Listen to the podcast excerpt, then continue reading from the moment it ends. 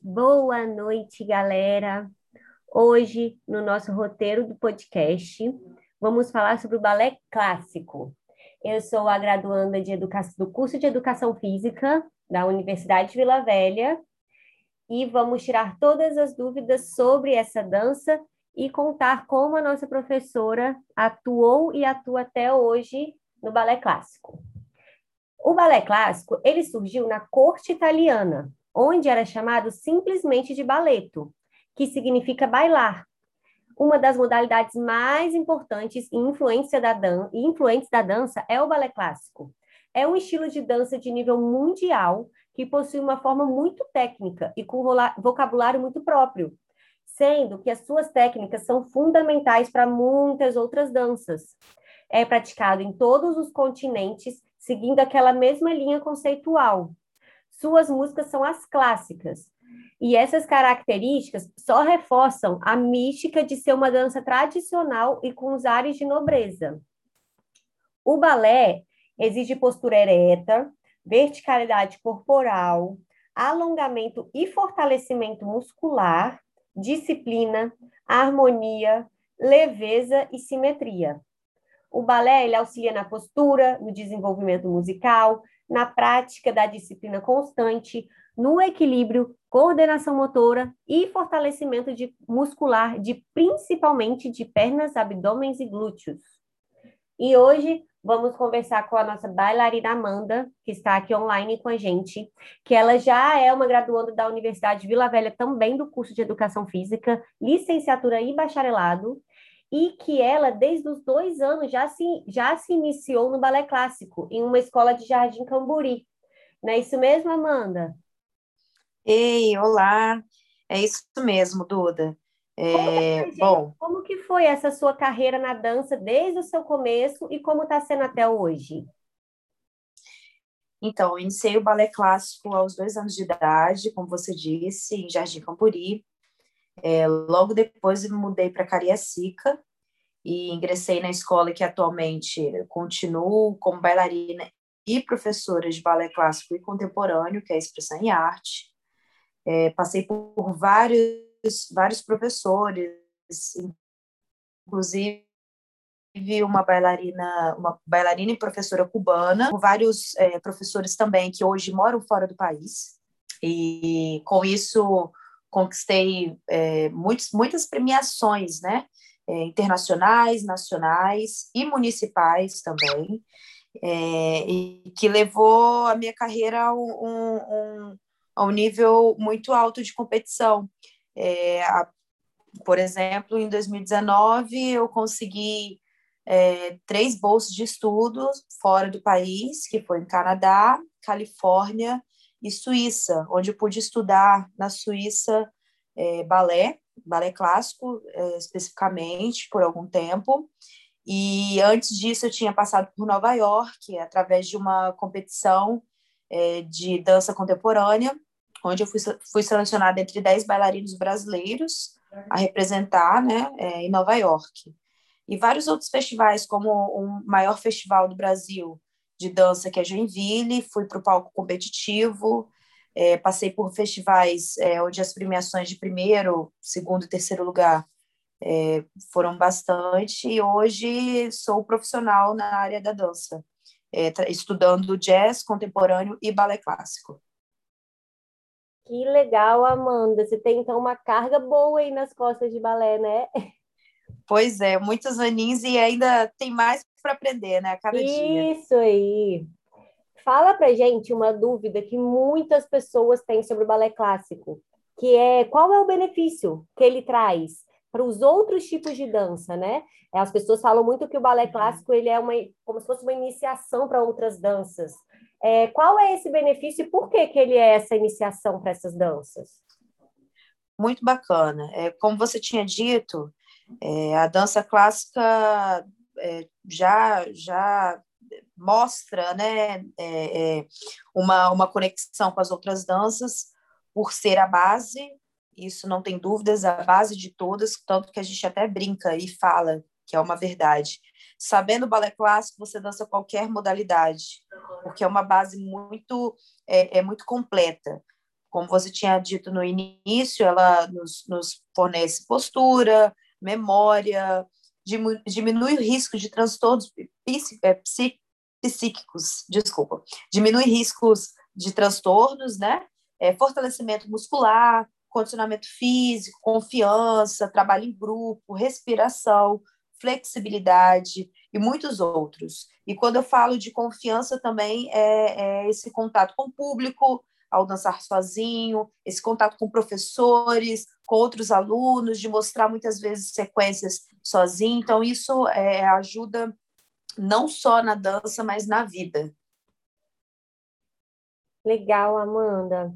É, o balé clássico, ele é uma dança de risco? Você considera ele sendo uma dança de risco? Bom, é, olhando como, como a gente sempre fala, é, o balé clássico é anti-anatômico, é, por serem posições é, muito diferentes do, do, corpo humano, né? Que é, como a gente diz, é o andeor. É tudo é, posições abertas, com os pés abertos, posições de quadril, coxa, essa rotação. E isso acontece muitas vezes, assim, o tempo todo em movimentos complexos, que a gente tem que manter essa rotação, né? É, de, de coxa, quadril e, e joelho, pés, enfim. E eu acredito que seja assim de risco e, e, não é à toa a importância do conhecimento além da, da só executar, só fazer. Então existe, existe sim um, um risco, precisa ser é, acompanhado por profissionais da área, mas concordo também dessa, dessa, desse acompanhamento de profissionais da educação física, por entenderem o corpo é, é, como um, um, um, instrumento de trabalho. E aí envolve tantas coisas nesse, nesse é, engloba tanta, tantas coisas nesse, nesse uh, corpo que precisa ter sim um cuidado maior ao executar a dança, não só fazer. Então, existem vários, vários riscos, mas eu acredito que podem ser é, é, eliminados, diminuídos, na verdade. E com você, já aconteceu algum incidente, alguma coisa assim que te fez alguma lesão? Com certeza. Nesses anos eu tive pequenas lesões, né? Ah, estiramento, é, que não são pequenas, mas considerando ao, ao, olhar de uma lesão que eu tive em 2015. Eu tive desgaste no osso do tornozelo. Eu não vou saber explicar é, com termos técnicos, mas basicamente eu perdi 80% do meu osso do tornozelo por, por um líquido é, entre, entre a articulação, acabou secando e por repetição de movimento em cima da, da sapatilha de ponta, um osso encostou no outro e fez um movimento de desgaste. E eu tive, é, quase passei por uma cirurgia com 15 anos de idade e, e o médico tentou uma, uma, uma nova, era, tinha chegado no Espírito Santo ainda, né, uma forma de aplicação tirava o plasma, se eu não me engano, do sangue e aplicava diretamente no tornozelo. E aí teria chance de é, é, voltar ao normal. E graças a Deus eu sinto dor, mas graças a Deus eu voltei a dançar. Mas seria caso de interromper a minha carreira com 15 anos. Caramba, e você ficou quanto tempo sem, sem praticar a dança quando você estava lesionada? Então, com acompanhamento do médico e fisioterapeuta, é, eles disseram que seria um ano parado. Mas com toda a minha dedicação, com bons profissionais e tudo mais, eu consegui voltar em seis meses e voltei para uma competição logo no final do ano. Isso aconteceu tipo no início do ano, quando eu descobri a lesão. No final do ano eu já já estava competindo. Hum, que legal, Amanda. Isso é determinação, né? Com certeza. Quando a gente ama uma coisa, a gente corre atrás e nem imagina o quanto a gente é forte, né? É verdade. Só nessa hora que a gente vê. Exatamente. E fala para mim, quanto tempo, assim, mais ou menos, que é o interesse também, uma dúvida de muitas meninas, né? Quanto tempo uhum. se leva para você se tornar aquela bailarina profissional, aquela bailarina de excelência? Boa pergunta, mas é uma pergunta é, complicada de dar uma, uma resposta precisa, porque existem vários casos. Existem meninas hoje na idade de 12, 13 anos que já vão para fora do país é, estudar dança. E isso a gente coloca como o ápice do mundo do balé. É, então, não existe uma idade certa, um tempo certo. Mas, basicamente, vamos dizer, em uns sete, oito anos de formação. Porque o balé clássico, é, assim como outras danças, tem uma, uma, vamos dizer, escolaridade, assim como faculdade, enfim, tem primeira série, segunda série, terceira série, e isso nos traz a formação na, naquele tipo de dança. Então, é exatamente uns oito anos de formação. Mas existem meninas que é, conseguem é, subir nesse patamar muito cedo. E existem outras, assim como eu, com 19 anos, que conquistei é, bolsas de estudo, né, é, já mais velha. Então, é bem, bem relativo isso. Amanda, é, uma dúvida também muito frequente é sobre a sapatilha normal e a sapatilha de ponta. Qual a diferença delas e quando que você usa uma, quando que você usa a outra, ou por que que você usou aquela nesse dia, por que que você usou a outra no outro dia? Uhum. Bom, a sapatilha de ponta, ela é feita de tecido, papelão, cetim, couro. Esse é basicamente o, o, o, material usado. E ele tem um formato durinho na ponta dos pés, que é onde suporta todo o nosso peso. Todo o peso do corpo é suportado naquela caixa que a gente chama de caixa, que realmente tem um, um formato de caixa. Antigamente, há muitos anos atrás, por ser uma coisa muito nova e tudo mais, era feita de é, gesso. Então foi evoluindo muito. Hoje, por exemplo, eu tenho uma sapatilha de ponta que é feita de silicone. A caixa dela por dentro é feita de, de silicone, que é um pouco mais avançado. Já a sapatilha de meia ponta, que é o que a gente usa os pés no chão, ela é feita somente de cetim, às vezes de couro, ou até mesmo de tecido. Ela não tem aquela caixa durinha na ponta dos pés.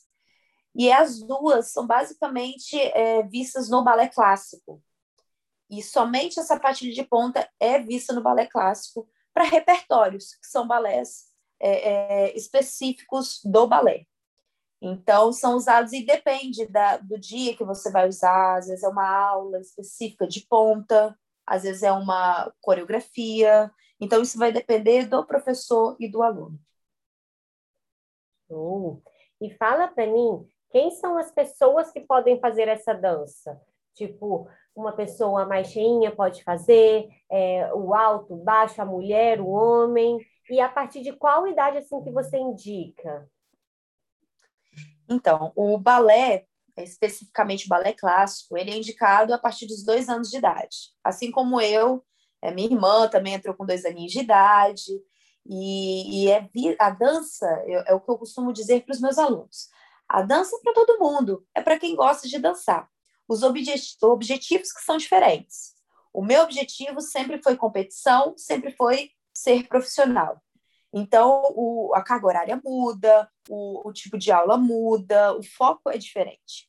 Mas a dança é para todo mundo, e isso não importa físico, não importa cor, não importa é, saber mais ou menos. Existem focos. E aí, quando você é, escolhe ser profissional, ir para a competição, que é o que a gente costuma falar, existe um padrão. E, infelizmente, é, pessoas magras, com físico, são, são as mais é, vistas nesses locais. Mas, como eu disse, a dança é para todo mundo.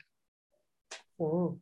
E fala a diferença para gente, Amanda, do balé clássico, o balé moderno, o contemporâneo, o jazz e o sapateado. Muito bom. Como você disse, o balé é, clássico ele foi encontrado né, nas cortes da Itália, onde somente homens podiam participar antigamente. Isso é muito importante citar, porque a gente vê muitas mulheres dançando hoje, mas antigamente somente homens. E era exatamente é, a forma do, do, das pessoas que estavam dançando, eles representavam o cotidiano do rei, o rei sol, que antigamente era o representado é, na dança clássica e era muito, muito rica, é, como eu disse, nas cortes, em festas, em bailes. Era exatamente o balé clássico dançado é, nessas festas. E somente aquela, é, aquele grupo da elite podiam dançar, né? poderiam dançar. Não era para todo mundo, era uma coisa é, como a gente até fala até hoje, que o balé clássico é muito ainda não é universal em sentido todos têm acesso, por ser uma modalidade muito específica, muito cara, infelizmente é, com um perfil muito certo, e, e, ainda assim poucas pessoas têm acesso. E era assim antigamente. Existia somente um grupo que poderia participar. Já o balé moderno, ele surgiu no Brasil, diferente do balé, foi em 1970. E ele já usava sapatilhas de pontas, já tinha um perfil mais próximo do balé clássico, como os gestos, os passos. E ele tinha ideologia totalmente diferente. Ele se aproximava do balé clássico, mas ele tinha, ele trazia com ele o sentimento, que é essa representação do amor, é, da tristeza, da alegria, e já vinha puxando já o moderno já vem puxando mais para o contemporâneo. Então, é uma ligação, o balé clássico, moderno, e o contemporâneo, que é o que é mais conhecido hoje, e é assim mesmo se confunde com o moderno, ele traz essa liberdade de expressão, é uma criação própria das pessoas, nada foi criado antes para a gente aprender, sim a gente é, é, cria os movimentos, e ele já é da, é da década de 1990. E aí é muito semelhante do moderno, como eu disse, e ele o, o contemporâneo, ele vê como, como uma, uma reivindicação para esse, esse negócio do balé clássico, desse padrão. Então, é uma ruptura do, do é, balé clássico. Então, justamente dessa diferença desse tempo, se a gente fizer uma linha do tempo, a gente vai ver que o contemporâneo veio para acabar com esse padrão do balé clássico. Já o jazz, é, eu acho muito interessante, assim, porque ele veio de uma cultura negra, e poucas pessoas sabem veio dos Estados Unidos, ele surgiu por negros e escravos. E foi uma forma deles se manifestarem quando eles foram, é, é, quando eles foram proibidos de dançarem, de tocar os tambores. Esse é, é, é realmente a imagem dos negros e escravos. E foi muito bacana, porque essa reivindicação que veio essa, essa mistura da dança europeia com costumes negros, ele acabou é, tendo uma codificação de quadril maior, né, desse gingado, desse ritmo, desse balanço que o negro tem. É, e foi em 1900, 1900, mais ou menos, conhecido como afro-americanas, né, dança afro-americanas, que hoje a gente conhece como o famoso jazz. Então, veio de uma história é, é, de negros escravos, com uma reivindicação, né, com esse, essa questão de, de é, liberdade e que surgiu o jazz. O sapateado é, é, é, muito bacana que é até legal colocar que no Espírito Santo é, somente uma escola de dança que é, trabalha com o sapateado irlandês, que é o que eu vou falar agora também. E não é um, muito famoso aqui no Espírito Santo, ainda é muito pequeno. Fora eu consegui ainda fazer algumas aulas, conheci de perto, na prática. E ele nasceu na Irlanda, com características de movimentos é, de harmonia, do som que os pés fazem. Diferente das outras modalidades, o pé é o foco, porque ele tem um sapato específico, né? É, que faz exatamente os passos, e são bem complexos, por sinal. É, e ele trabalha com vários, vários ritmos. É bem versátil. Ele trabalha com jazz, com clássico, tudo em uma música. É bem bacana isso. Você qualquer música que você se, se encaixar é, no sapateado vai ser liderado pelos passos. E dentro dele, do sapateado, existe o sapateado irlandês, que é um corpo rígido, bem parado, e os pés em movimentos, então é muito rápido, tanto os pés quanto as pernas, tem uma habilidade enorme. Já o sapateado, sapateado americano, ele é rico é, musicalmente falando, de movimentos, mais ainda, e é muito bacana porque ele foi criado pelos negros e tem essa versatilidade de movimentos é, do jazz. Então, ele tem muita ligação com é, o jazz que a gente conhece. E algum desses que você fez, você teve é, algum desses, desses quatro que eu falei, desses cinco que eu falei, você já teve convivência com alguns deles além do balé clássico? Sim, é, como eu tinha, tinha falado, a minha área de pesquisa é contemporâneo, o jazz e o balé clássico. O balé clássico como base, né, a vida inteira. O jazz contemporâneo já tem uns quatro, cinco anos. Inclusive, hoje eu faço parte de uma companhia de dança de contemporâneo e de jazz. Já o moderno já se inclui no contemporâneo. É, muitos cursos eu já fiz e o sapateado eu tive contato em 2019, onde eu pude fazer algumas aulas, mas não é minha pesquisa é, até então.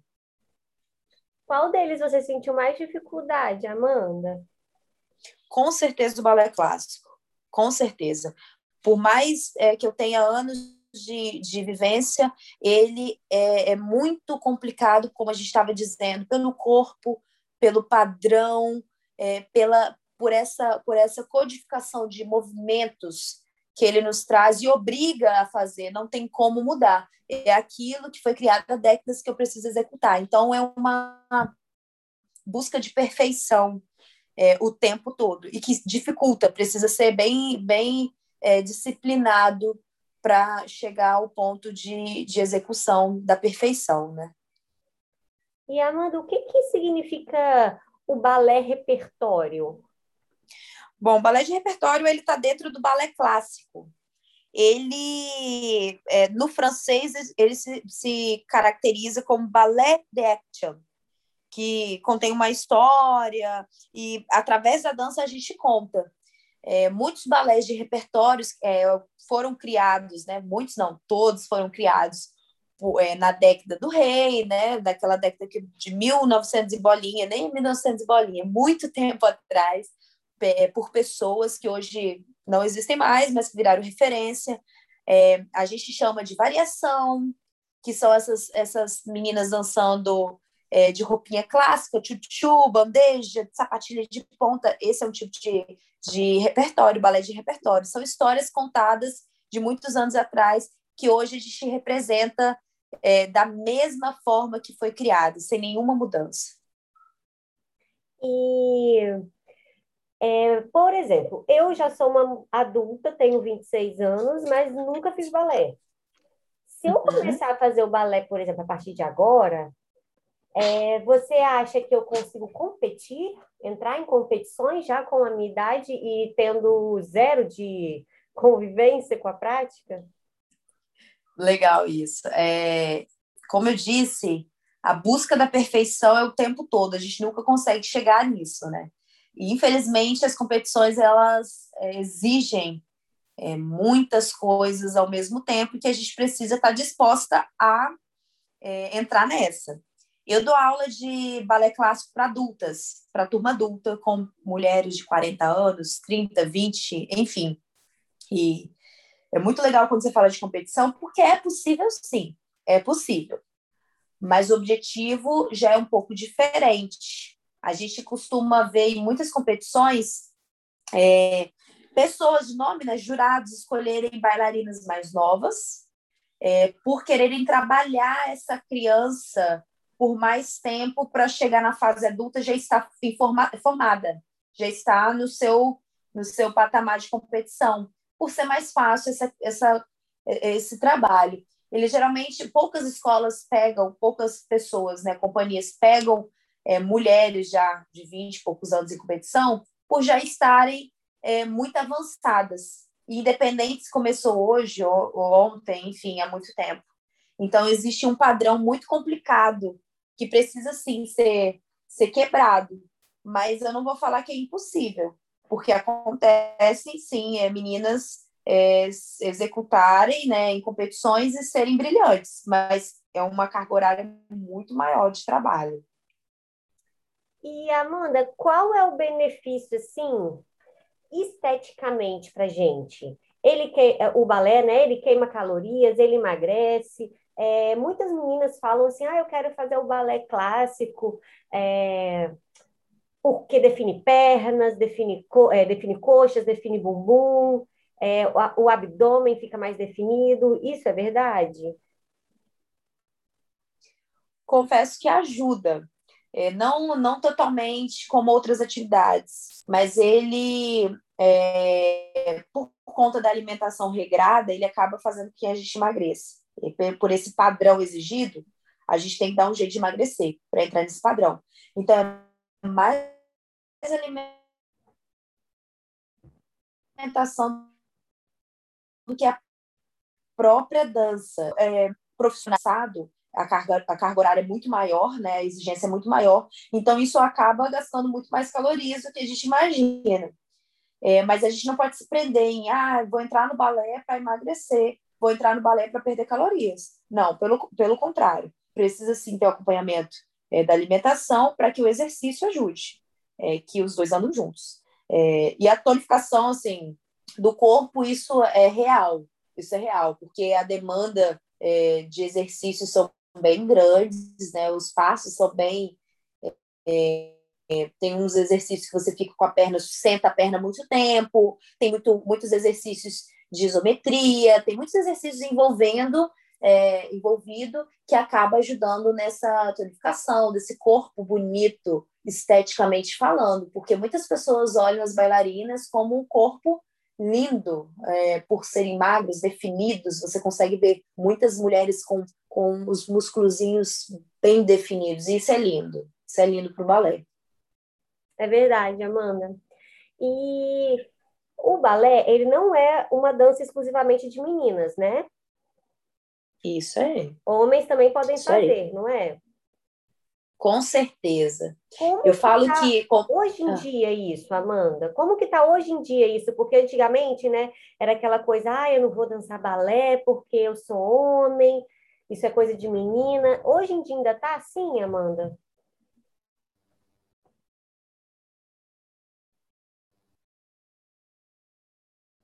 Duda, travou. Peraí.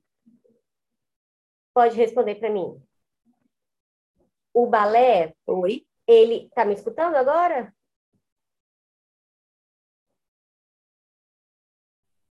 Posso. É, então, é, infelizmente existe um, existe um preconceito. Agora eu tô. Pode falar. Tô. Infelizmente, existe um preconceito muito grande por parte dos não praticantes da dança é, é quando se fala de homem dançando, principalmente balé, mas a gente esquece que o papel do homem é importante. É, ele é o que faz a maior parte da força ao levantar uma mulher, uma menina, é, na hora de fazer o parneio, que a gente chama, né?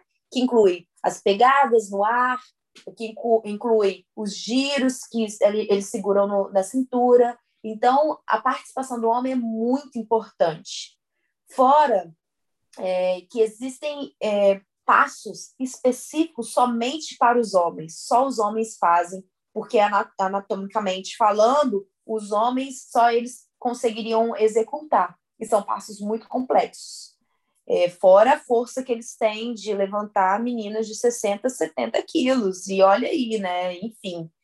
É, e infelizmente existe, porque a gente esquece dessa, dessa inclusão, de que homem e mulher podem participar, assim como as mulheres podem participar de outras atividades que infelizmente são vistas praticadas somente por homem. É, eu acho que a gente precisa, é, a gente melhorou muito em relação a isso, a, ao preconceito né, do homem participar, porque a gente vê os homens com uma delicadeza muito grande, que, na verdade, é, o balé trouxe esse, esse padrão né, específico, mas no palco eles são muito fortes. É, e muitas coisas que os bailarinos fazem, outras pessoas normais não conseguem fazer. Isso é incrível. O corpo do bailarino é muito mais forte do que a gente vê com a leveza que ele mostra no palco. E Amanda, tem assim uma certa competição, né, de meninas, por exemplo, muitas meninas, ah, eu quero competir, eu quero competir, eu quero competir. Os homens também têm isso? Com certeza. É, os homens são, são da mesma forma é, que as meninas competem, têm bolsas de estudo, os homens também é, ganham, fazem para ganhar. E é uma disputa muito grande é, porque são poucos homens, principalmente no Brasil, são poucos homens, e como incentivo, eles têm direito a muitas bolsas de estudo, a, muitas vezes de graça, coisas que as meninas não têm. É, já tive bolsas de estudo que eu tive que pagar. É, por mais que tenha uma taxa, eu tive que pagar. Muitos homens ganham de graça, como incentivo mesmo da prática do balé para os meninos, por terem poucos meninos na dança, que continuam nessa carreira. Inclusive, dois professores meus e bailarinos é, estudaram comigo aqui em Cariacica. Hoje eles moram nos Estados Unidos, estudam, dão aula de balé clássico, é, né, de dança, vivem disso e já tem uns 10 anos. Então, isso é muito bacana, é um incentivo para ver que existem homens de grande potência, principalmente do nosso estado, do nosso município, é, que está fora hoje vivendo dança. Nossa, muito legal isso que você falou. Eu acredito que eu e outras pessoas não sabiam disso, né? Que eles então realmente estão dando é, ênfase mais no homem também na dança, né? Isso é bacana, porque eles fazendo essas bolsas e tudo mais, esses benefícios para os meninos, é, fazem com que eles queiram cada vez mais, né? Entrar nisso. Com certeza, com certeza, são brilhantes, brilhantes. E Amanda, você disse que está ministrando aulas, não é isso? Isso. Como que está sendo agora, no meio da pandemia, como, qual metodologia você está usando, como que está funcionando essa questão do que você falou, que são as duas pessoas dançando partner, né? Como que está sendo isso, isso de do, duas pessoas, do homem e da mulher tá dançando junto? Como que você está fazendo? Bom, é, eu passei por esse período aí nessa quarentena, né? Hoje já voltou tudo normal, assim, ao normal entre escolas, né? Que a gente está conseguindo fazer aula, mas infelizmente nem no presencial e nem online eu consegui fazer o trabalho é, de partner. É, tanto do homem, da mulher. E falando online, foi bem complicado essa, esse primeiro contato porque a prática da dança dentro de casa é muito além do que a gente imagina, muito complexo. Primeiro, por conta do espaço que a gente não tem, é, das é, adversidades que a gente encontra, né, de barulho, é, internet, som que descarrega, voz que, que a pessoa não escuta, e mas mais ainda o medo de lesão porque o, o, a auto, o, esse autoconhecimento que você precisa ter dentro de casa, porque a gente não está tá perto para ver os pequenos detalhes, ocasionaram muitas lesões. E isso é bem preocupante, porque tem coisas que a gente não consegue trabalhar, como saltos, como giros, como partner. É, é bem complicado é, esse trabalho eu tive dentro, dentro de casa. E isso como professora e bailarina. Então, teve que ter muita adaptação de aula, é, e aí a gente optou fazer aulas de balé clássico, é, contemporâneo e jazz, tudo pequeno, tudo com movimentos pequenos, estudando como se fosse uma sala é, bem, bem quadradinha, para manter o corpo em movimento, em conexão com a dança, mas nada exagerado como a gente faz dentro de sala de, de aula. E, e, assim, confesso que foi, foi bem difícil a gente não tocar no aluno, né? Porque a dança, principalmente no balé, a gente tem essa, é, esse, essa sensibilidade no, no ato de tocar, de mostrar, às vezes mostrar, aperta a barriga, então encostar na barriga é, do bailarino para entender. Então era muito difícil essa conexão de só voz, mas é, estamos aprendendo a cada dia. Amanda, foi muito bom conversar com você, tirar as dúvidas, tanto as minhas quanto de muitas meninas e meninos que querem muito ingressar e que já estão ingressando no balé clássico, entre outras danças. É, te agradeço pela oportunidade de a gente ter conversado com você, tirado nossas dúvidas. E muito sucesso na sua carreira, na sua carreira que já é grande, e que a gente espera que ela aconteça por muitos e muitos e mais anos e que você consiga passar toda essa sua experiência e aprendizado para muitas outras pessoas. Parabéns pelo seu trabalho, Amanda. Muito obrigada. Obrigada, eu agradeço, Duda. Fico feliz em contribuir com um pouco que eu, que eu tenho na dança, mas também na educação física e informação.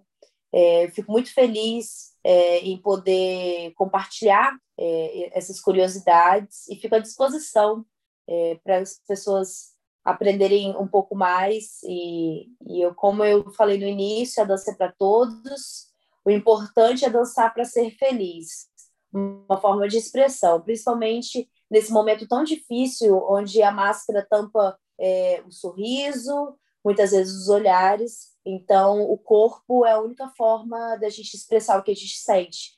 E, e eu digo isso como uma, uma é, sobrevivente, né? É, como artista, uma sobrevivente desse momento difícil. Mas eu agradeço. Obrigada, Amanda. Tchau, tchau. Obrigada.